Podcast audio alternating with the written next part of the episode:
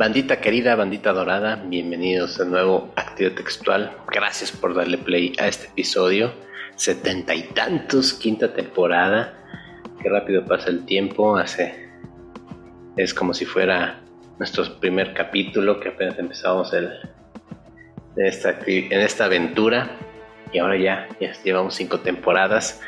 Pues estamos navegando en los mares de la fantasía ya recorrimos un buen trecho y hablamos de los géneros, pues, como que más importantes.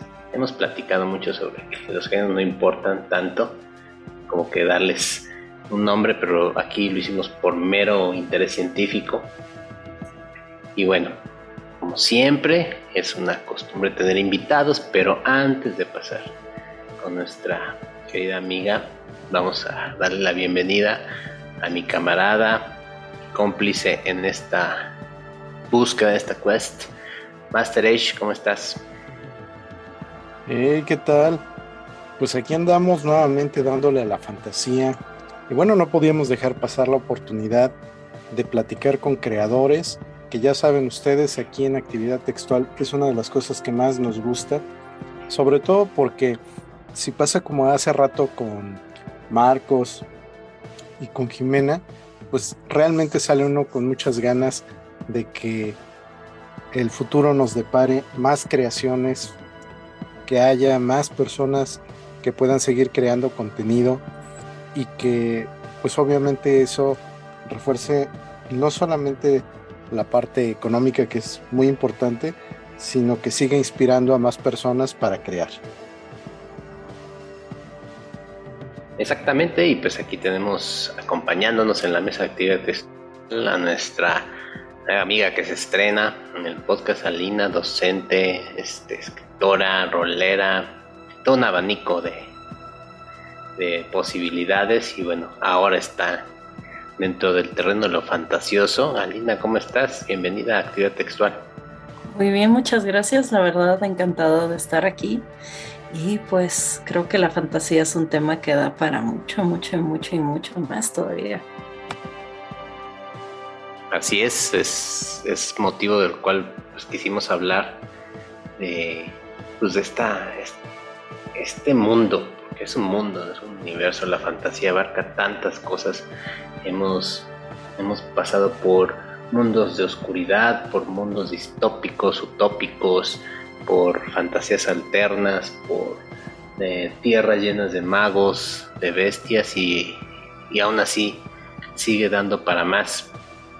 Pero bueno, cuéntanos Alina, para ti, ¿qué es la fantasía? Para mí la fantasía es todo aquel, toda aquel narrativa que implica elementos especulativos, en particular diría que mágicos. Eh, Creo que la fantasía, como bien podemos ver nada más echándole un ojo a sus títulos de episodios pasados, entra en una gama muy amplia. Y creo que no siempre podemos definir bien, por ejemplo, bueno, dónde acaba la fantasía, dónde empieza la ciencia ficción, ¿no? Aunque hay por ahí algunas distinciones que dicen, ah, pues aquí tenemos robots y aquí tenemos elfos. Creo que es mucho una cuestión quizás estética, diría yo. Es decir, qué tipo de atributos decidimos darle a nuestra historia, qué tipo de emociones queremos que evoque. Y en particular para mí la fantasía, pues esa narrativa que, eh, que nos ofrece una visión distinta, mundos diferentes, creaciones fantásticas, cosas que no encontraremos tan fácilmente en el mundo real. Y más allá de eso, creo que la fantasía pues es, eh, es algo que tú, o sea, creo que es, es, lo mismo que con otros géneros, ¿no? Donde es muy fácil identificarlo una vez que tú lo ves pero creo que al hablarlo y tratar de definirlo nos vamos a encontrar con muchos como peros. Decir, ah, bueno, pero el realismo mágico es fantasía, yo diría que sí. Solo para sonar quizás más, este, más, no sé si eh, pretenciosos o más literarios, puede ser. Y en ese sentido, para mí la fantasía es aquello que se distingue por un género fantástico, por elementos mágicos, por este, ciertos tipos de de ambientación, ciertos tipos de personajes, ciertos tipos quizás de narrativa. Pero yo diría que mucho, que mucho lo definiría como una parte estética. Eso se me hace bien interesante porque fíjate que el otro día platicábamos en uno de los episodios sobre el género del cyberpunk y precisamente creo que es ese uno de los géneros en los que la parte de la estética se marca muchísimo más porque si bien podemos tener eh, ciertos rasgos o ciertos elementos en otras historias de fantasía, el mundo cyberpunk está muy caracterizado precisamente por esa parte estética de la decadencia, de el contraste entre la alta tecnología con eh, las condiciones a veces infrahumanas en que viven los personajes. Entonces se me hace bastante interesante esa parte de, de definir la fantasía por la estética. Claro, y diría que la fantasía, a diferencia del cyberpunk, no tiene solo una estética, sino que tiene muchas que podemos encontrar la estética, no sé, Green Dark, que es como de, bueno, todo está mal, o hay unas iglesias corruptas, hay este, mucha sangre, héroes moralmente grises, o lo podemos definir como la estética, no sé, más de Tolkien o más, este, estilo, no sé, la rueda del tiempo, donde las cosas son quizás más sencillas, más fantásticas, hay como un énfasis en la belleza o la pureza o la naturaleza. En ese sentido creo que la fantasía, o sea, podemos quizás definirla desde la parte de la magia, pero ese es como un género muy amplio. Creo que el cyberpunk es quizás un poco más específico, pero yo diría que quizás no es eh, que tenga solo una estética, ¿no? sino que tiene muchas formas de hacerlo y sin embargo todas siguen siendo fantasía. Mencionabas un punto clave, que es el aspecto mágico. Em, siempre medito acerca de esta necesidad que tenemos como humanos de explicar las cosas que no comprendemos, de darles un razonamiento lógico, abrir comillas, a ciertos fenómenos de la naturaleza, del mundo, del universo, que nos llaman la atención, que nos mueven, que nos hacen eh, sentirnos en momentos pequeños, en momentos impotentes, ¿no? Y creo que buena parte de la fantasía radica en ese aspecto, es este, en esa, pues sí, en esa magia, ¿no? En ese, en ese sentido de que hay cosas que no controlamos, que están fuera de nosotros y en buena parte es, creo, lo que nos atrae, ¿no? De la fantasía. Claro, creo que la fantasía es, este, en algún aspecto, yo siempre he sentido que es un género que hace que las cosas se sientan como quizás no más reales, más ideales, como más como deberían ser, ¿no? La naturaleza tiene más cosas, ¿no? El mundo tiene, está lleno de misterios y cosas que nos dejan como todos sorprendidos, ¿no? Como esa, un poquito esa idea romántica de lo sublime, de algo que nos deja así de wow, ¿no? O sea, no puedo explicarlo, no puedo encontrarle razonamiento, solo puedo admirarlo. Y creo que también en los tipos de narrativas muchas veces la fantasía pues nos lleva a esos extremos de una batalla por el destino del mundo. Este, un mundo donde pues los amigos son verdaderos amigos y los enemigos son verdaderamente malos o son verdaderamente complejos, ¿no? Como que todas las cosas adquieren más, quizás color o más, mm, por decirlo, nitidez, más, este, más importancia, más tamaño. Bueno, y hablando de eso, ¿tú cómo ves la parte de la fantasía cuando está más cercana a nosotros? Como la fantasía urbana o como el realismo fantástico. A mí me parece que son géneros que también buscan darle quizás esos mismos matices al mundo real, decir, ah, pues tal vez tú pensabas que todo lo que había es, ah, pues el SAT, ¿no? Y este, cocinar tu propia comida y vivir una vida adulta que no siempre va a ser tan bonita. Pero de repente también le da un poquito ese giro, ¿no? De donde los conflictos pequeños se vuelven grandes, importantes. Y hay cosas interesantes. A fin de cuentas, la fantasía creo que realmente le da vuelo a esa fantasía, esa imaginación sin límite y en el mundo urbano pues lo colocamos dentro de los límites de un mundo que es más familiar, lo que destaca o nos permite conocer de otra manera cosas que son muy cotidianas. Y creo que muchas veces vamos a encontrar algunos clichés en la fantasía que se asocian con eso, ¿no? Por ejemplo, no sé, la idea de que si hubiera una institución llena de ángeles o demonios sería como una burocracia. Y en ese sentido creo que también es una forma de explorar algo mundano y darle un giro nuevo, ¿no? Un giro fresco, hacerlo más interesante, darle esos toques de misterio y explorar hasta dónde nos puede llevar la imaginación en un mundo más presente o más cercano a nosotros porque a fin de cuentas nunca nos vamos a alejar de pues, nuestra cotidianidad o de nuestra experiencia humana. Los héroes más, este, más eh, poderosos o más distintos de fantasía, igual pues sí tienen emociones, tienen relaciones, tienen algunos elementos que nos permiten conectar con ellos a un nivel emocional. Y creo que la fantasía urbana y así lo logra mucho, este, mucho más al colocar pues esos elementos mágicos en nuestra realidad mundana. Y dentro de ese escenario de ideas, ¿cómo convertimos lo cotidiano, lo mundano, al aspecto mágico, fantasioso? Yo siempre medito o platico con los demás que esta época pandémica, estos dos últimos dos años, casi tres que vivimos, pues a mí se me hicieron completamente surreales, se me hicieron parte de una fantasía que no había yo experimentado en todos mis años. Y me gusta preguntarle a nuestros invitados cómo vivieron esa época y en qué los movió. Por ejemplo, hace rato platicamos con Jimena y con Marcos que ella los, la pandemia los llevó a crear un juego. ¿no? A ti, Lina mm, ¿qué te provocó esta pandemia? ¿Hacia dónde te llevó? ¿Hacia dónde te dirigió? Pues más allá de que me dirigió a mi sofá a ver series largas, para pasar el tiempo. También de hecho me llevó a escribir pues mi primer libro, que es un libro interactivo de fantasía, y a crear un juego de rol que se basa en la idea de la comunidad y la colaboración. Yo creo que en sí la pandemia es algo que se siente muy surreal, en parte porque creo que es tan contrario a la forma que estamos acostumbrados a pensar en nosotros mismos. Es decir, nosotros tenemos como la solución a cualquier problema y de repente sale este virus y lo único que podemos hacer es encerrarnos en nuestras casas con todas las amenidades, pero aún así. Y creo que también empieza a surgir pues ese deseo de tratar de explicarlo, ¿no? Creo que en la fantasía muchas veces, digo, no solo en la fantasía, en otro tipo de literatura también, está ese deseo de darle un propósito a las cosas. Y creo que en muchos aspectos la pandemia se siente como algo que no tuvo un propósito, ¿no? Fue casi casi un accidente que nos afectó a todos pues, por dos años y nos sigue afectando todavía.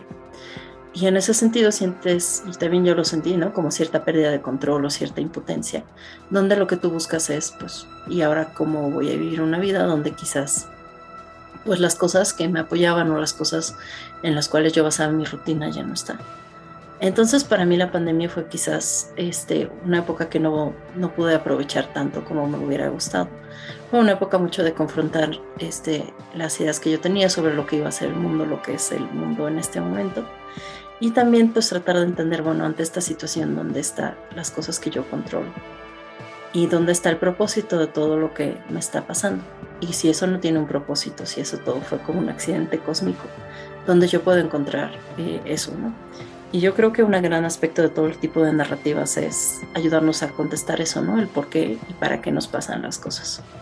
Sí que para mí la pandemia fue una época mucho menos pesada que para este, otras personas, porque pude seguir trabajando online, pude seguir haciendo este, muchas cosas, pero creo que sí, eh, es una, como algo que inclusive ahorita que lo dices, bueno, dices que no se siente enteramente real, ¿no? Lo que pasó y el tiempo inclusive se siente un poquito distorsionado. Dices, caray, eso fue hace dos años. Yo lo siento que fue pues hace un mes, ¿no? O al contrario, yo siento que eso fue hace muchísimo tiempo. Entonces, si tuviera que definir mi experiencia pandémica, fue una, por una parte algo de mucha creación, o sea, tuve logros importantes en ese periodo de tiempo. Este, pude participar, por ejemplo, en, en, una convención en Estados Unidos, que también fue virtual. Pude escribir un libro, pude este, pude seguir trabajando, pude sacar un juego de rol, pero más allá de eso también es una época como muy surreal en el sentido de, bueno, ¿qué pasó con el tiempo, no? O ¿Qué pasa cuando uno no tiene control sobre sus circunstancias? Y bueno, fíjate que precisamente ahorita con, con tus experiencias y con todo esto, creo yo que haber utilizado el tiempo de forma constructiva, haber hecho algo, es parte de lo que se convierte también en una manera de inspiración que platicábamos hace rato y en otras ocasiones, tiene que ver con que nos damos cuenta de que otras personas pudieron hacer algo y eso nos lleva a que pues nosotros también podamos intentar hacer algo. Y esa es una parte que yo he visto muy positiva de todo esto porque así como unas personas se les dio por adquirir un gusto nuevo por algún tipo de pasatiempo o a lo mejor redescubrieron alguno que tenían un poco olvidado como el dibujo, la escritura, etcétera. Creo yo que también parte de lo que todo esto implica es que ese enfrentarnos a una situación distinta nos llevó a una especie de esfuerzo filosófico involuntario, porque así como nos preguntamos qué va a pasar con el protagonista de una historia que estamos siguiendo, pues ahora nos tocó preguntarnos qué va a pasar con nosotros mismos. Y yo creo que muchas de las veces eh, el hacernos esa pregunta en una situación como la que vivimos, a lo que nos llevó fue a liberar en parte nuestra creatividad y nuestra mente y dejarla volar. Recuerdo mucho que había varias teorías conspiranoicas y cosas que parecían sacadas de un libro de ciencia ficción o de alguna novela negra y pues oh sorpresa, eran cosas que la gente estaba escribiendo en este momento, producto de las vivencias que estaba teniendo. Entonces, ese esfuerzo que personas como tú hacen de forma consciente para hacer algo, creo que es de las cosas más provechosas que pudimos tener en este periodo. Claro, yo diría que la pandemia a muchos quieran o no, pues nos dio un poquito quizás de tiempo y nos obligó a detenernos. Y en ese detenernos me encantó como lo dijiste con el esfuerzo filosófico involuntario, de decir, o más bien como algo que no, no tenías intención de hacer, pero tuviste que hacerlo, ¿no? Porque es una crisis global. Y en ese aspecto creo que, o sea, la fantasía también nos da algo que nos ayuda a enfrentar esa realidad, ¿no? Nos ayuda a encontrar ese propósito o, este, o inclusive nada más escapar por un rato. Eh, y creo que también se vuelve gran parte de, de, eso, ¿no? De lo que se vivió en ese momento. Es lo más que vamos a valorar en una situación donde estamos todos encerrados y atrapados y sin nuestros contactos habituales. Pues creo que eh, todo lo que nos ofrece cierto grado saludable de escapismo se vuelve mucho más valioso. Y creo que la fantasía siempre ha sido uno, una de las cosas más potentes, porque te lleva a otros mundos. Y bueno, ya que estamos hablando de otros mundos, bueno, platícanos de tu mundo, Alina, de tu juego, de tu libro. ¿Qué va ese mundo de fantasía? Mm, vale, muchas gracias.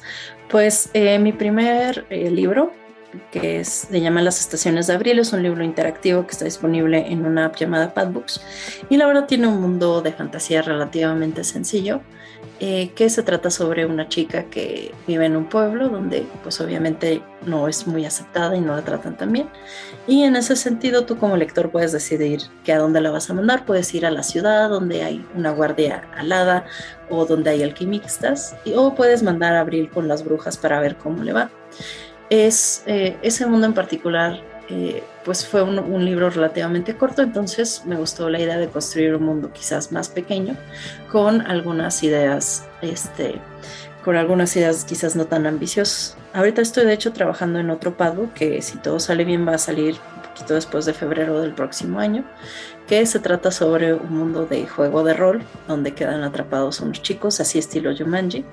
Y ahí sí estoy tratando de ser un poquito más ambiciosa en la construcción del mundo, de, dándole como una temática de naturaleza y, este, con muchas leyendas locales. Eh, más allá de eso, por ejemplo, el juego de rol que creé en pandemia, creo que sí fue como de, ah, estoy muy, muy hambreada de contacto humano. Entonces se trata sobre, eh, como en un mundo estilo fantasía D&D genérico, Se trata sobre un pequeño pueblito que este, pues, enfrenta al ataque de unos bandidos y posiblemente la presencia de una cosa extraña en el bosque. Y lo que lo distingue es que los jugadores tienen que asumir el rol de, este, pues, de aldeanos normales, ¿no? ya sea el, este, la dueña de la taberna, el, este, un soldado retirado que vive por allá, personas que eh, pues normalmente no serían, podríamos decirle que son personajes nivel cero, pero que ahorita tienen que juntar sus recursos y aprovechar pues lo que ellos conocen de su pueblo para poder enfrentar esa amenaza. En ese sentido diría que me gusta mucho este, la fantasía clásica y a veces un poquito más también eh, la fantasía oscura pero eh, pues en estas historias que he creado, pues también porque van orientadas a un público más juvenil, pues tiene fantasía un poquito más bonita con brujas y bosques y torres, este, torres altas y criaturas fantásticas, sin llegar a ser como tan oscuro. Bueno, y si me permiten, he de decir que yo estuve en el jurado de esa convocatoria que lanzó el Centro de Cultura Digital para hacer aventuras de juegos de rol y ahí donde participó Alina y es por mucho la propuesta más fresca que me tocó analizar y precisamente parte de lo que tiene de frescura es esto que nos cuenta y que a me hizo tremendamente interesante y, sobre todo muy enriquecedor para las personas que se están apenas dando la oportunidad de conocer el rol. No te metes en broncas de reglas aparatosas, no necesitas eh, demasiada sofisticación. Y ese simple hecho de que eres un habitante de un pueblo con un problema mundano y lo tienes que resolver con tus posibilidades mundanas, se me hizo buenísimo, porque normalmente los jugadores de rol estamos muy acostumbrados a que nuestros personajes siempre son muy por encima de la media. O sea, y ya cuando creamos un personaje y los números no nos salieron muy buenos, muchas personas pues ya empiezan a bajar la cabeza de no, no voy a poder hacer nada con esto. Y, y una propuesta así en la que tu personaje es tan normal como tú, se me hizo excelente porque precisamente permite que tú como jugador eches mano de tu creatividad y sobre todo también el, otro detalle importante que es que todos los jugadores contribuyen en la creación del pueblo. O sea, eso es otra de las cosas que también se me hace muy, muy rescatable, porque también estamos muy mal acostumbrados a que como jugadores llegamos y ya todo está puesto. Ya el máster se encargó de hacer el mapa, los caminos, este, los encuentros y todo lo demás. Entonces, partir desde acá y tener al pueblo como un personaje más es muy, muy rescatable. Muchísimas gracias, me, me da mucho gusto escuchar eso creo que a mí siempre me ha gustado la idea de ver, bueno, ¿y qué onda con el NPC este, no? ¿O qué onda con las personas que pues habitan en ese mundo de fantasía? Porque obviamente ser el héroe, ser el aventurero tiene pues mucho atractivo también, ¿no? No digo que esté mal por algo es tan popular y puede ser sumamente divertido sentirte como el gran héroe de tu historia, pero me gustan mucho también las narrativas que exploran esta parte de, bueno, ¿no? ¿Y qué tal si tú no fueras el héroe, ¿no? ¿Cómo se sentiría vivir en este mundo fantasioso siendo tú, pues, este, aldeano número 3? Y va un poquito de eso porque creo que también, o sea, se pueden crear narrativas eh, originales, narrativas interesantes. Siento que a veces en la fantasía sí nos quedamos un poquito casados con los clichés y eso aplica tanto en la literatura como en el rol porque nunca realmente hemos podido salir eh, al 100% de la sombra de Tolkien y por algún motivo los seguidores de Tolkien siempre hagan al protagonista estilo Aragorn y no tanto estilo Frodo o Sam, ¿no? Los otros hobbits. Y que no, también no es necesariamente malo, pero me encanta la idea de tener como más variedad, de decir, bueno, ¿no? ¿Y qué tal si tú fueras pues un personaje este que tuviera, estuviera viviendo cosas interesantes, pero sin tener quizás, sin poder echar mano de que tú tienes pues la espada super mágica o que tienes todos los poderes que podrías tener. Creo que también se presta como, o al menos esa era mi intención, de generar pues esas ideas creativas y formas más narrativas de resolver las cosas, ¿no? A través de tu comunidad, a través de los recursos que tienes, porque pues a veces también en el rol la solución a todo es, bueno, vamos a matarlo y ya, ¿no? Pero ¿qué tal si no puedes? ¿Qué tal si no tienes bolas de fuego que lanzar? Y pues la verdad sí, la experiencia que espero que ese juego logre generar es mucho de, bueno, todos estamos aquí juntos, ¿no? Y vamos a crear este pueblito y vamos a tener acceso a los secretos que solo nosotros podemos conocer y vamos a ver a qué nos lleva, ¿no? Así podemos o no, nosotros no podemos este, pasar de nuestra posición eh, regular de los NPCs. Aunque claro, pues esa misma narrativa se sustenta un poquito en los clichés del mundo D&D, porque todos hemos, si alguna vez hemos jugado, hemos estado en el pueblo donde tenemos al herrero y tenemos a la tabernera y tenemos a todo eso. Pero ¿qué pasa pues con esos personajes cuando este, pues el aventurero no está? Es curioso que menciones eso, Alina y Master también, porque justo ayer escuchaba a un creador de contenido y reflexionaba sobre la misma temática. Dice, bueno, imagínense que viene Godzilla ¿no? y, nos ataca, eh, invade la ciudad, eh, pues el grueso de la población, la mayoría de nosotros, pues no vas a ser el comandante élite, no vas a ser el político este, líder, no vas a ser esa, ese protagonista. La mayoría de nosotros pues vamos a ser los pobladores, ¿no? Los que salimos corriendo ante, ante el monstruo. Entonces, ¿qué vas a hacer en ese momento, ¿no? ¿Qué vas a hacer con eso que te está pasando?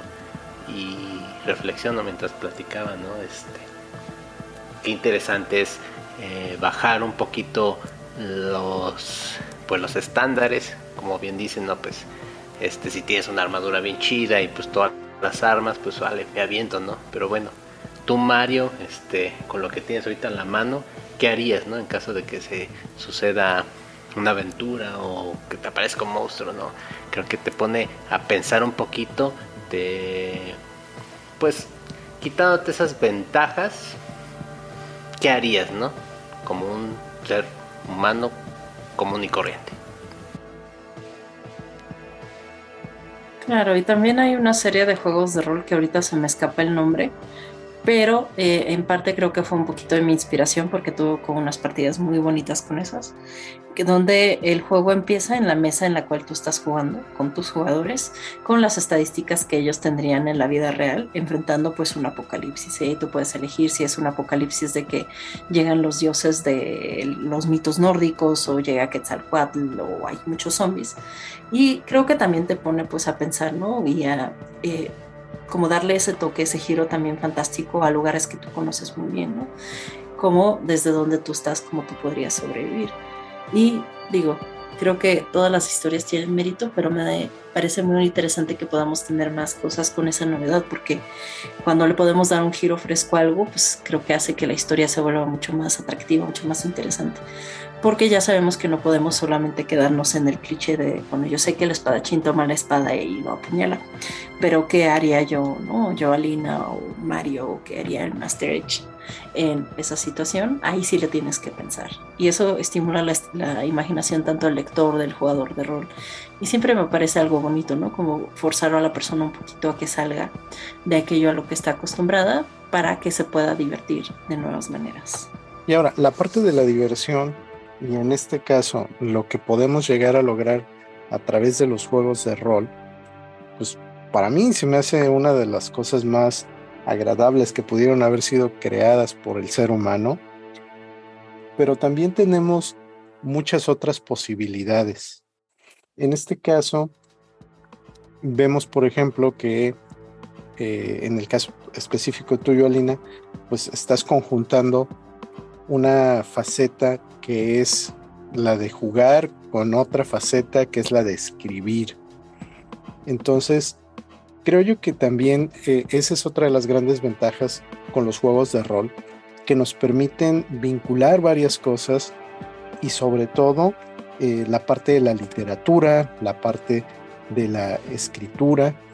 Eh, ¿Tú cómo has visto que están ahora las nuevas plataformas y las nuevas alternativas para hacer de la lectura algo un tanto más, llamémoslo amén. Pues mira, a mí realmente me encanta leer y pues lo que creo que más leo son libros tradicionales, pero al menos algo que a mí me ha gustado de Padbook son, eh, yo diría que dos cosas principales. Lo primero es que abre quizás la literatura a, en particular más a jóvenes, pero creo que también a lectores pues de más edad que quizás de otra manera no se acercarían mucho a la lectura porque lo perciben como algo aburrido, como algo este, quizás anticuado, como algo que no tiene ninguna este, ningún valor para ellos, inclusive si se trata de personas que están dispuestas a pasar mucho tiempo leyendo estadísticas este, en videojuegos o que están dispuestos a pasar mucho tiempo leyendo diálogos, que a fin de cuentas también es lectura, pero les abre la puerta un poquito a un mundo que yo creo que es fabuloso también, ¿no? O sea, yo los juegos de rol, yo amo los libros y creo que poder juntar elementos más lúdicos y añadirlos a la literatura creo que sí eh, abre muchas posibilidades para personas que de otra manera quizás no se acercarían.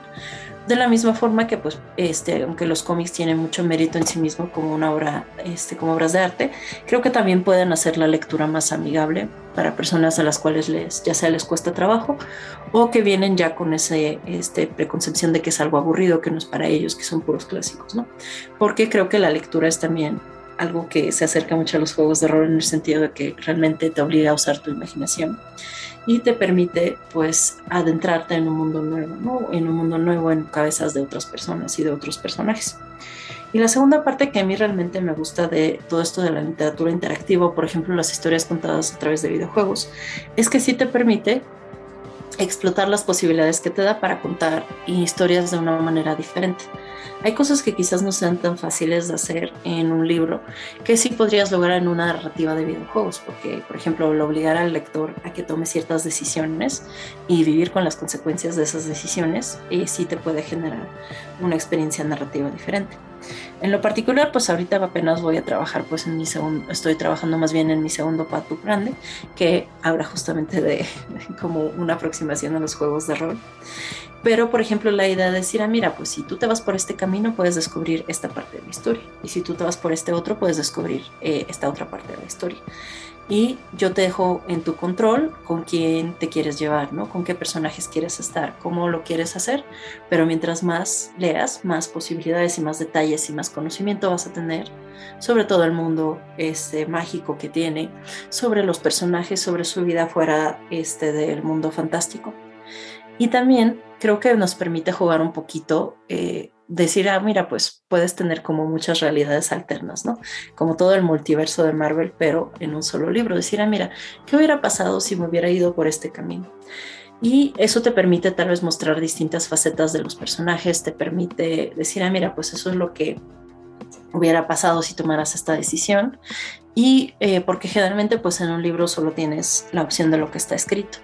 Y aunque representa en ese sentido un reto de, bueno, cómo puedes hacer que todos los finales, todas las decisiones sean consistentes con el personaje que tú vas creando, también eh, creo que da ese aspecto muy divertido de decir, ah, mira, ¿y qué pasa si me voy por acá? ¿Qué va a suceder? ¿Qué va a pasar este, si yo en lugar de hacer esto eh, hago esto? Creo que siempre tenemos la idea de lo hubiera así y aquí lo podemos explorar en el mismo texto, no tenemos que quedarnos solo con una alternativa. Aunque yo puedo decir, bueno, esto es como, no porque yo como autora en esa plataforma elijo el final como que a mí me gusta, ¿no? Que digo es como el final canónico. Este, pero más allá de eso, yo te puedo decir, mira, pues ahí están todos esos finales. Si, te, si tú odiaste los personajes, ahí está un final donde todos se mueren. Si te encantó el villano, pues hay un final donde el villano gana. Y creo que eso sí me abre nuevas posibilidades desde la parte narrativa porque permite jugar también con el texto y permite generar pues otras cosas, ¿no? Un juego de rol, aunque nosotros juguemos la misma partida, creo que también logra mucho eso, decir, cada vez que tú juegues una misma historia vas a tener resultados diferentes y así pero en este caso es una experiencia un poquito más este, fija, un poquito más que recae en el escritor que en el lector, pero que le da al lector también más poder sobre lo que está haciendo, sobre explorar posibilidades. Creo que genera y estimula mucho esa sensación de curiosidad, bueno, que ¿qué hubiera pasado si me hubiera ido al bosque? ¿no? Ah, pues mira, eso me hubiera abierto todas esas posibilidades. Y en lo particular, mi estilo de escribir ese tipo de historias ha sido mucho de eh, tener revelaciones diferentes en distintos caminos para que inclusive si tú ya leíste un camino puedas volver a otro y explorar no solo el que hubiera pasado sí, pero cosas que siguen siendo reales en todos los caminos. Entonces yo creo que es algo padre, la verdad no creo que es algo que por completo reemplace la lectura, pero creo que es pues también una forma de ampliar este no solo el alcance que pueden tener los libros o que puede tener la literatura, porque a fin de cuentas siguen siendo libros, y que permite pues adaptar, eh, encontrar como un punto intermedio entre el juego y la lectura, que creo que puede ser utilizado para bien, pero quizás también a veces para mal, si no se utiliza con sabiduría.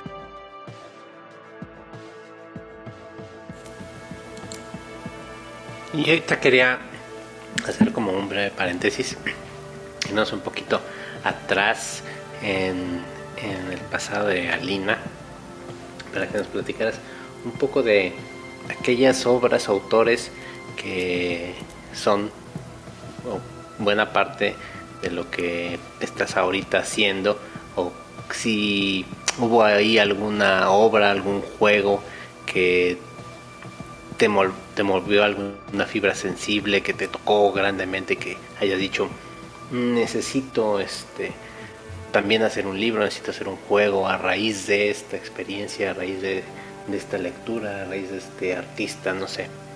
¿Qué es lo que te qué es lo que te trajo a este camino que estamos hablando? Pues mira, lo primero es que la culpa fue de Tolkien, y como creo que con muchos otros autores de fantasía, porque a Tolkien yo lo descubrí como a una edad relativamente joven, lo leí, lo volví a leer y la verdad es que me encantó.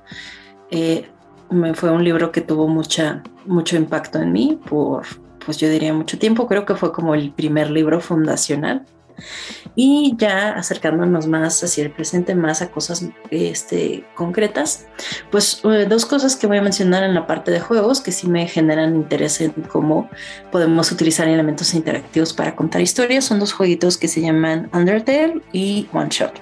Undertale creo que de los dos es el más conocido que pues genera una experiencia donde el juego te obliga a tomar responsabilidad por tus decisiones y te permite como jugador eh, sentirte muy involucrado en el mundo y con sus personajes y como el hecho de que tú interactúes con ellos pues le da como un poquito más valor. One Shot es un juego eh, igual como indie, de hecho se parecen bastante los dos y lo que te permite es eh, pues interactuar tú como jugador directamente con el personaje, pues obviamente dentro de los límites de la programación. Y es un juego que te obliga a tomar algunas decisiones muy duras, ¿no? En particular, eh, una de las decisiones que cierra el juego es una decisión que te dice, bueno, ¿no? O sea, realmente te empieza a pesar por todo lo que has construido. Y creo que ambas son narrativas que no funcionarían tan bien si fueran lineales o si no fueran interactivas, precisamente porque te obliga a ti a tomar esas decisiones, a estar con las consecuencias que tienen y poder explorar pues como un mundo quizás no tan, tampoco no tan divergente, pero que sí puede tener eh, diferentes reacciones a lo que tú haces. Y creo que desde la parte narrativa eso lo vuelve pues muy, muy, muy interesantes. Y ciertamente le da un toque de eh, como de autonomía que quizás otros, eh, otras experiencias no tienen. Y en relación a libros, que justo eh, se lo estaba recomendando a Master Edge hace rato, creo que uno de los libros que realmente avivó mi interés por la fantasía y que me hizo como este, realmente pensar en, bueno, que la fantasía lo puede todo, o sea, tú puedes realmente crear tus mundos, no te tienes que crear con los clichés, o si quieres utilizar los clichés es válido, pero intenta darles esa novedad. Es una saga que ahorita está en proceso, han salido tres libros, que es la saga de eh, La tumba cerrada o The Locked Tomb de Tamsin Muir, que se trata sobre nigromantes en el espacio. Así que yo, yo lo cuento más como fantasía, pero creo que técnicamente es sci-fi. Y eh, se trata básicamente sobre este mundo muy extraño, muy detallado, muy bien construido, donde los que tienen mayor estatus en la sociedad son los nigromantes. Y en el primer libro seguimos a la hija de una de las nueve casas y que eh, entra en una competencia eh, diseñada por el emperador inmortal para volverse también ella inmortal y así conseguir salvar a su planeta. Y seguimos a ella y a su caballero, este que también participa en esa experiencia. Y eh, en su momento cuando lo leí, creo que hace muchísimo que un libro no me había emocionado así simplemente por todo lo novedoso y atrevido que era en su construcción de mundo, en su construcción de personajes y lo bien hecho que estaba todo. Y para mí creo que fue como esa chispa que dijo, no, o sea, realmente puedo hacer muchas cosas con la fantasía, puedo hacer muchas cosas con la literatura especulativa, no me tengo que quedar en lo mismo, en repetir como los mismos clichés. Y verdaderamente recuerdo como lo mucho que me emocionó ese libro, que ya salió pues hace algunos años. Eh, la tercera parte de la saga salió apenas este año. Y como ver que toda esa algo como tan fresco, tan original, tan, tan, tan, tan cool, pues algo que se me hizo tan, tan cool, eh, también me motivó muchísimo a decir, bueno, yo también quiero hacer esas cosas, ¿no? O sea, creo que realmente podría generar algo que fuera mío. Y creo que me recordó un poquito que en la fantasía no hay como esas reglas, ¿no? No hay esas reglas. Tú puedes hacer lo que tú quieras hacer para generar el mundo y la historia que tú quieres contar. Y creo que, o sea, suena obviamente muy obvio, pero ese libro sí me disparó mucho esa parte creativa, decir, sí, no, o sea, quiero hacer algo, no que sea una imitación de, quiero hacer algo que sea igual de original, igual de fresco, igual de mío, que este libro siento que es. Entonces, ese creo que ahorita podría mencionarlo, o sea, tengo como un montón de autores que siempre me han gustado, un montón de libros que he leído y bastantes juegos que juego, aunque todavía no suficientes, pero creo que esos son los que más me movieron porque me hicieron emocionarme tanto por las posibilidades que dije, bueno, no, o sea, realmente puedo hacer algo bien interesante, algo bien padre y hacer que la gente también se emocione este, con las historias que se pueden crear así. Mira, para mí una de las cosas que se me hacen muy, muy importantes en todo esto es la emoción y precisamente platicábamos el otro día al respecto de la posibilidad que nos da la imaginación para sentir. Entonces, desde esa perspectiva, eh, mi fascinación por los juegos de rol tiene que ver precisamente con esa posibilidad que nos dan de experimentar esas sensaciones, esas emociones. Y eh, decía, no me acuerdo qué autor, que los seres humanos somos adictos a las emociones. Y creo que eh, parte de esa adicción precisamente son los juegos de rol y la literatura los que más nos ayudan a, pues, ¿cómo llamarlo? Como, satisfacer esa, esa ansia que tenemos por las historias, por, por imaginar, por por construir inclusive. Entonces se me hace tremendamente interesante e importante el, el poder hacer que una obra realmente te mueva algo.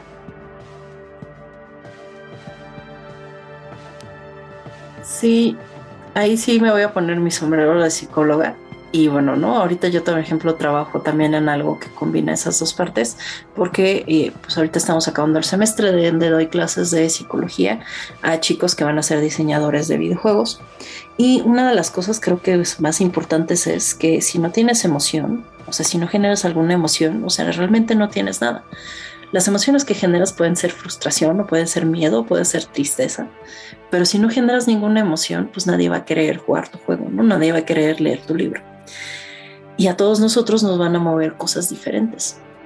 Pero siento que a fin de cuentas no, no podemos vivir sin tener emociones, o bueno, sí podríamos, pero creo que no sería muy, muy interesante porque eh, el encontrar algo, ya sea una historia, un juego, que nos haga experimentar esa curiosidad, esa ansia de saber, eh, ese miedo, esa anticipación, es algo que es sumamente valioso.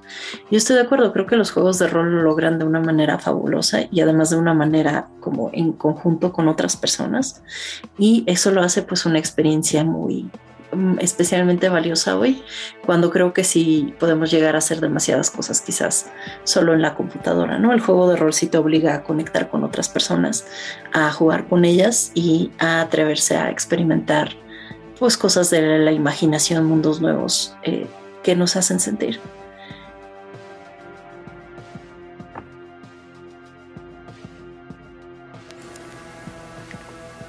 Y reflexiono mientras platican sobre pues este tema de las emociones y el generar algo en el jugador, quien ocupe o quien o el lector en su caso, porque tal vez mm, estamos tan inundados de ciertos contenidos que lo único que buscan es eso, generar pues tal vez más me gustas, generar más este como llamarlo, pues que fluyan, ¿no? de manera viral y no generan una experiencia por sí, ¿no? sino simplemente es un entretenimiento pues vano, ¿no? O sea, que te hace reír un segundo y al otro ya estás, ya te, ya de que te estás riendo y estás en el siguiente video, en el siguiente TikTok, en el siguiente lo que sea, ¿no?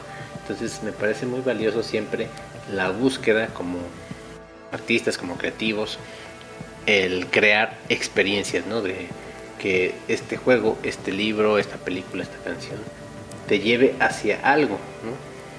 Tal vez no sea un sentimiento en particular, pueden ser muchos o puede ser disímbolos en cada uno, ¿no? Tal vez a Lina, Master, a mí me cause una sensación diferente X juego, X libro, ¿no? Pero mientras estés provocando que, tu mente, que tu, tu alma se, se mueva, se, se, este, se trastoque por alguna alguna sensación, por alguna experiencia, pues siento que ya estamos del otro lado, ¿no? encontrar cosas que tengan un poquito más de trascendencia porque sí es cierto lo que dices, ¿no? Muchas veces son, estamos acostumbrados o nos acostumbramos a cosas que son fáciles de consumir, fáciles de olvidar o que buscan generar pues emociones desde una parte no tan genuina, ¿no?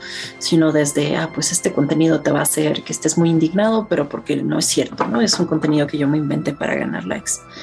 Y creo que también conforme te vuelves más adulto y más avanzas por la vida y más contenido consumes, creo que para muchas personas también se vuelve más difícil experimentar pues esa, este, emoción, encontrar algo que los sorprenda, que los haga sentirse genuinamente tristes, asustados, enojados por eh, con algo que además los lleve a algo trascendente, ¿no? Una reflexión sobre tu lugar en el mundo, la creatividad, cualquier otra cosa eh, o un deseo inclusive tú de crear, ¿no? Que también es algo muy trascendente.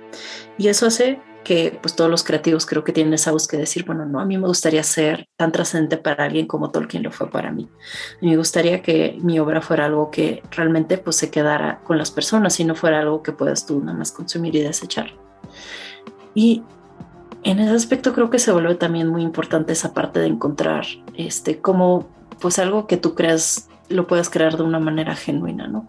Una manera genuina que explore la imaginación, que genere no solo emociones, pero también pues una emoción que, que trascienda algo, que se quede contigo. Y cuando se logra, cuando encuentras algo que te hace sentir así, que, te, que realmente se vuelve parte de ti, es pues una experiencia sumamente valiosa. Bueno, yo creo que en ese sentido todos, de una forma u otra, tenemos como una serie de de libros o de obras que, nos han impactado. Y otra de las cosas que también se me hacen muy importantes al respecto es esa perspectiva que nosotros podemos tener de lo que hacemos. Pensando específicamente en la parte de, de tu profesión como psicóloga, ¿cómo abordas esta parte? La parte, mm, creo que no solo, creo que sí me pongo veces mis sombreros diferentes. Creo que para mí lo central, o sea, sin importar lo que tú llegues a hacer, es pues hacer algo auténtico, ¿no? Yo muchas veces veo así como de, ah, pues escribe sobre esto porque esto es lo que está vendiendo. Y creo que no, no siempre va a funcionar de esa manera. Cuando hablamos ya sea de juegos de rol o hablamos de videojuegos o hablamos de, de libros o de cualquier otra creación, creo que lo primero es que tiene que ser algo que realmente te guste, que realmente te apasione, que realmente eh, para ti sea algo a lo que tú le puedas poner todo ese esfuerzo, toda esa creatividad, toda esa imaginación. Tolkien es alguien que amaba los idiomas, ¿no? Y eso es algo que está implícito en cada aspecto de su creación de mundo. Y es algo que yo puedo decir, ah, pues a mí no me interesan los idiomas, pero no puedo dejar de admirar quizás el trabajo que se haga ahí. Y eh, yo diría que eso es lo primero, o sea, va a sonar como muy así de, ah, pues solo sé tú mismo, pero pues porque quisiera ser otra persona si no les no nadie va a lograr hacerlo también como tú. Entonces, para mí sí creo que una de las primeras cosas es pues que sea algo que sea auténtico, que sean cosas que a ti te gusten, que a ti te parezcan interesantes. Y creo que más allá de, eh, irse por la parte de, bueno, ¿no? Como yo podría quizás este, no sé si manipular las emociones de, de, las personas que lo leen o lo consumen, que también se puede hacer, ¿no? Tan solo necesitamos poner una escena con un perrito este, y ya las personas pueden estar muy tristes por ese perrito.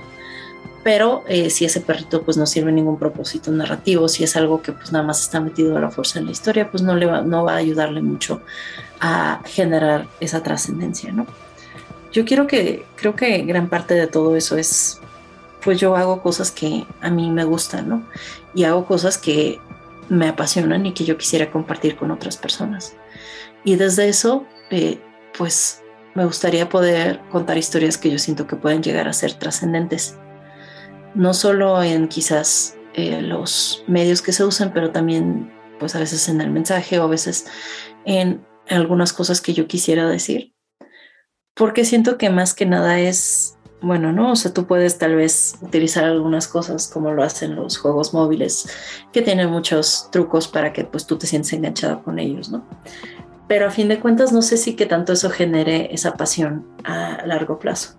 A fin de cuentas creo que lo que más genera eso es pues un, este, un deseo de seguir con esos personajes, de conocerlos, de explorar quiénes son, de eh, vivir un poquito en ese mundo, de eh, de encontrar pues relaciones o drama interpersonal que se nos haga interesantes. O son motivos que van más allá de simplemente eh, decir, ah, pues mira, yo, yo lo voy a hacer de esta manera.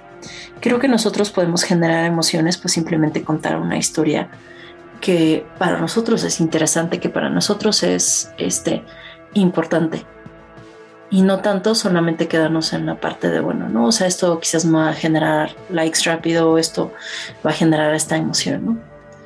En el momento. Pero eh, tal vez sea una visión un poquito idealista, pero eh, no sé, me gusta pensar que a fin de cuentas las historias que se quedan en nosotros es porque pues nos mueven algo, eh, nos mueven algo emocionalmente, nos mueven algo en nuestra mente, en nuestras reflexiones, en nuestro entendimiento inclusive de la vida. Y aunque a veces no sean las mejores historias o sean historias muy imperfectas, a fin de cuentas hay algo genuino que logra conectar con nosotros. Y por eso se quedan eh, pues por el resto de nuestra vida. Y bueno, ya mencionaste al maestro Tolkien, el coloso de la fantasía. Pero bueno, te pregunto a ti, Alina, en autores nuevos, en gente pues más nuestras generaciones hacia acá, ¿tú qué buscas en, en obras, en juegos? ¿Qué es lo que qué es lo que te atrae, qué es lo que te llama la atención? Creo que puede haber muchas cosas, o sea, como todo, todo lector, todo consumidor, tengo algunos este, aspectos de historias que me encantan. Por ejemplo, me encanta decir, los personajes van a ser una familia, porque no tuvieron una buena familia y ahora ellos van a ser una familia. Es como decir, dime más. Pero eh, yo creo que busco mucho eh, un poquito una parte de la novedad, es decir, algo que a mí me sorprenda. Siento que también, pues eso no, no es algo que quizás todo el mundo vaya a buscar, pero creo que digo, bueno, no, ya he visto muchas películas, he jugado muchos juegos, o sea, quiero algo que también eh, pueda jugar un poco con las cosas que uno espera, que pueda hacerlo bien. Y diría que mucho es esa parte de atreverse de salir de, de salir de lo esperado me gustan mucho las historias, como pues, ¿no? Justo eso de Gideon la novena y eso que se atreven a hacer, pues muy diferentes, muy, este, algo muy propio. Eh, y, eso creo que aplica tanto a, autores modernos como no tan modernos. Y pues diría que más que nada es esa parte, ¿no? Decir, pues el autor realmente me está contando algo que es interesante, que tiene personajes que son interesantes y genera pues suficiente interés para que yo siga ahí, ¿no? Que yo siga leyendo. Creo que no siempre podemos medir eh, por qué nos engancha tanto una historia, pero a veces es simplemente algo que hace clic. Y en pues las historias modernas me gusta mucho pues que tengan una narrativa que sea sólida, que se resuelva bien, que llegue a su final y que en eso pues tengan muchos elementos novedosos que estén bien aplicados, que sean es algo que si como decíamos, ¿no? Que quizás te saque un poquito de lo que estás acostumbrado a esperar. Pues esto se está poniendo muy bueno. Ahora, vamos viendo que dentro de todo este aspecto, o mejor dicho, dentro de todo este abanico de posibilidades que nos da la fantasía, hay algunas cuantas que son particularmente más llamativas o más, ¿cómo llamarlo? Dejémoslo en, un tanto cuanto más atractivas. ¿Crees tú que las nuevas generaciones tengan una perspectiva mucho más em, crítica o menos crítica de, la literatura y de las cosas que estamos acostumbrados a ver como, como los grandes hitos. Yo diría que sí, en muchos aspectos.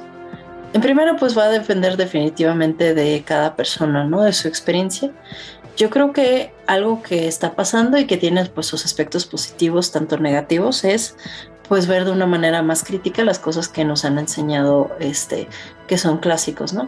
Y yo creo que por ejemplo Tolkien pues sí vale la pena criticar algunos aspectos de, lo que hace, ¿no? Yo puedo decir, ah, es que yo lo amo mucho y amo mucho sus libros, pero eh, pues también puedo decir, ah, mira, pues eh, la forma en la cual eh, esto está presentado, pues digo, como que sí sea, pues está, este, sea un poquito diferente a como me gustaría que fuera. Creo que en sí eh, las generaciones modernas y hasta donde yo veo de lo que interactúo con pues chicos, aunque me gusta pensar que tampoco estoy yo tan ruca, este, es que sí hay una búsqueda de ser más conscientes de las cosas que toman y que aceptan y eh, pues quizás también salir un poquito de las historias tradicionales de fantasía con algunos tropos o clichés que eso implica, ¿no? Y creo que sí he visto, por ejemplo, que hay cambios en la percepción de algunos autores. O, por ejemplo, decir, ah, pues mira, este como que era muy popular en su momento, pero ahorita ya no se lee tan bien, ¿no? Ya no se lee tan padre. Y se abren muchas posibilidades también para autores modernos que buscan explorar distintos tipos de temas o distintos tipos de ideas desde otras perspectivas o eh, cuestionando, criticando, entrando en un debate con historias más clásicas. Y a mí me parece que eso es como muy constructivo eh, porque creo que sí muchos este, de la fantasía sí clásica, si nos vamos a Conan, inclusive un poquito a Tolkien y otros autores, a veces sí, este, pues ya no se leen tan bien como autores modernos en diversos aspectos. Yo creo que por un lado sí sería válido decir que las generaciones jóvenes buscan eh, pues cuestionar un poco las generaciones anteriores, que creo que siempre es un proceso que va a suceder y eso nos lleva también a eh, cuestionar y cambiar un poquito la parte de la fantasía, ¿no? Como muchas historias que empiezan a jugar con las ideas clásicas, con los clichés, con todo eso. Y de ahí van a salir pues muchas obras no tan buenas, pero también creo que van a salir muchas obras mucho más este, interesantes. Y eh, a fin de cuentas siento que los clásicos son obras que sí pueden sobrevivir este, una visión crítica porque inclusive si decimos, bueno, ¿no? O sea, con autores como Tolkien dices, ah, bueno, ¿no? O sea, tal vez no sea un libro que se leería igual si estuviera escrito hoy, pero todavía tiene muchísimas cosas que ofrecer, ¿no? Un mundo que, eh, que nos puede encantar. De la misma forma que podemos encontrar, pues, autores modernos que logran construir cosas interesantes o que eh, pues tal vez abren las puertas a nuevos tipos de personajes, nuevos tipos de historias, nuevos tipos de resoluciones de conflicto. Y pues digo, la verdad a mí me llega a gustar mucho tanto la fantasía clásica, eh, o lo que podríamos considerar como fantasía clásica, como la que está escrita hoy en día, porque creo que los libros modernos muchas veces también eh, tienen bastantes cosas que ofrecer, ¿no? Hay un mercado gigantesco de fantasía hoy en día, creo que nunca había sido tan grande como hoy. Y eso conlleva que salen muchos libros no muy buenos, pero también conlleva que puedan salir pues muchas ahí gemas, ¿no? Muchas cosas que eh, van a ser hitos o van a ser importantes para los chicos, ¿no? Y lectores más grandes también. Entonces, eh, pues aunque creo que sí hay una visión más crítica, a veces crítica de una forma que decimos como que por qué así, pero pues también siento que es un proceso que va a continuar y un clásico que de verdad es un clásico creo que va a sobrevivir sin tantas dificultades, ¿no?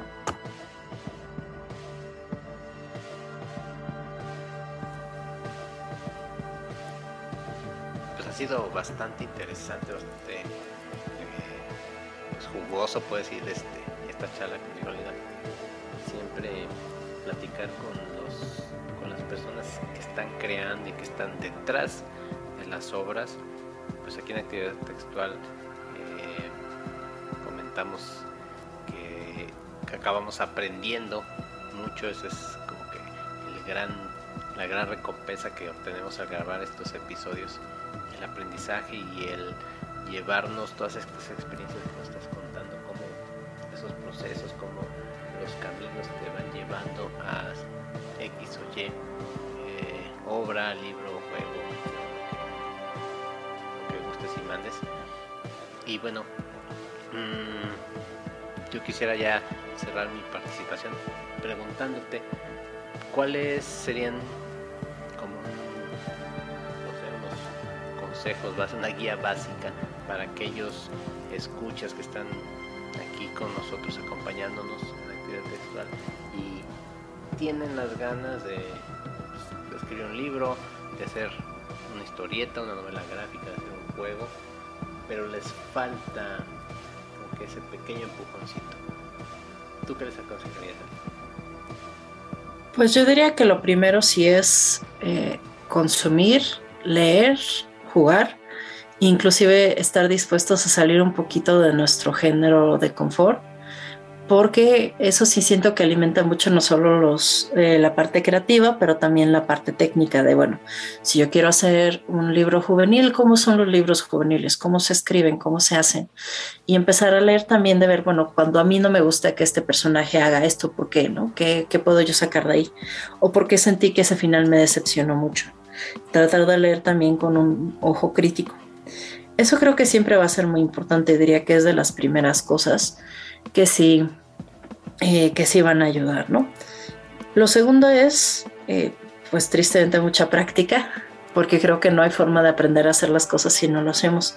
Tenemos que estar dispuestos a escribir, por ejemplo, hablando de literatura, pues muchas, muchas, muchos cuentos muy malos, muchas historias muy malas, muchas historias muy, este, quizás que no lleguen al estándar que a nosotros nos gusta leer, para eventualmente llegar a un punto donde sí producimos algo que, este, que tiene valor. Y el tercer, eh, voy a dar cuatro consejos. El tercer consejo es buscar una comunidad que nos apoye, que nos alimente y que nos retroalimente. Puede ser una comunidad en línea. Hoy es realmente muy fácil hacer que otras personas vean tu trabajo y estén dispuestas a darte retroalimentación. Eh, desde la parte de, bueno, escribí este texto, ¿dónde lo podría yo subir? Y eh, pues creo que el cuarto consejo va a ser incluye las cosas que a ti te gustan, las cosas que a ti te apasionan. Si te parecen súper padre el terror cósmico y los monstruos con tentáculos, incluye eso. Si te encantan este, los príncipes elfos súper guapos, entonces incluye eso. Porque no se trata de lo que hagas, sino de cómo lo hagas. Y siempre se nota cuando un otro está haciendo cosas que realmente le encantan, que realmente le gustan. Y aunque sean cosas muy extrañas o muy de nicho, siempre vas a encontrar a otros que les guste lo mismo tu texto puede ser o tu creación puede reflejar aquello que a ti te encanta y eso va a ser mucho más probable que conecte con, eh, con tu lector o con tu público. No, hombre, pues eso está a todo dar. Ahora sí que los que les faltaba el empujoncito, aquí tienen cuatro empujoncitos.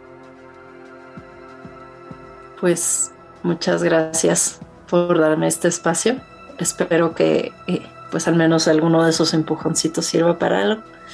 Y creo que la verdad es siempre muy interesante compartir la experiencia de uno y ver pues, lo diferente o lo parecido que puede llegar a ser a la experiencia de otros creadores. Sí, fíjate que esa parte es particularmente interesante y a nosotros nos tocó mucho platicarla de cerca cuando tuvimos en la tercera temporada a varios de los creadores de cómic nacional. Y, una de las cosas que veíamos era precisamente que a veces nos hace falta darnos esa oportunidad para voltear hacia lo que tenemos aquí en las cercanías y ver eh, que también se siguen haciendo cosas y que esto que se está generando pues es muy interesante. Entonces también quiero que sirva esto como una invitación para que le pongan más atención a lo que tenemos en las cercanías, a nuevos autores, a nuevas creaciones. Y no tenemos que ir tan lejos para encontrarnos mm, algunos productos o algunos libros o algunos juegos que nos resulten satisfactorios o que nos permitan inspirarnos para hacer cosas. Y más hoy en día, pues todo puede estar a la vuelta de la esquina o a la vuelta de un clic. Y bueno, ya para finalizar este episodio, pues Alina te toca el minuto de gloria para que hagas tu comercial y nos cuentes y les cuentes a nuestros escuchas dónde podemos encontrar tu libro, tu juego, tus redes, eh, si alguien te quiere mandar un mensaje, ponerse en contacto, ¿a dónde? Claro que sí, muchas gracias. Pues eh, mi libro eh, y además de un padbook corto y un este y el libro de juegos de rol que se está trabajando en este momento se van a poder encontrar en la app de Padbooks. Así lo pueden buscar, disponible para, para Apple y para Android. El juego de Buenos Vecinos está disponible en la página del Centro de Cultura Digital totalmente gratis. Así lo pueden buscar como Buenos Vecinos Juego de Rol CCD. Y eh, para los que me quieran seguir en redes, estoy en uh, Ananke Ex Machina en eh, Instagram y también Twitter, aunque vamos a ver cuánto tiempo dura eso. Y qué más es importante, ah, pues que también si gustan tengo un podcast este que ya está completo, un podcast narrativo que se llama La maquinaria de Ananke justamente, que es sobre viajes de terror, eh, viajes en el tiempo, viajes, en el tiempo, terror cósmico y la tragedia de encontrarte fuera del tiempo por completo. Y creo que eso es todo lo que he hecho hasta el momento. Muchas gracias. pues gracias a ti Alina por estar aquí con nosotros y como le digo a todos nuestros invitados, pues Actividad Textual es una casa abierta. En el momento en que gustes estar con nosotros, pues serás más que bienvenida. Qué bueno que sigas creando. Qué gusto conocerte y saber de tu obra porque siempre nos, nos llena de, buenas esperanzas y de aliento para decir, aquí se están haciendo cosas chidas, cosas interesantes.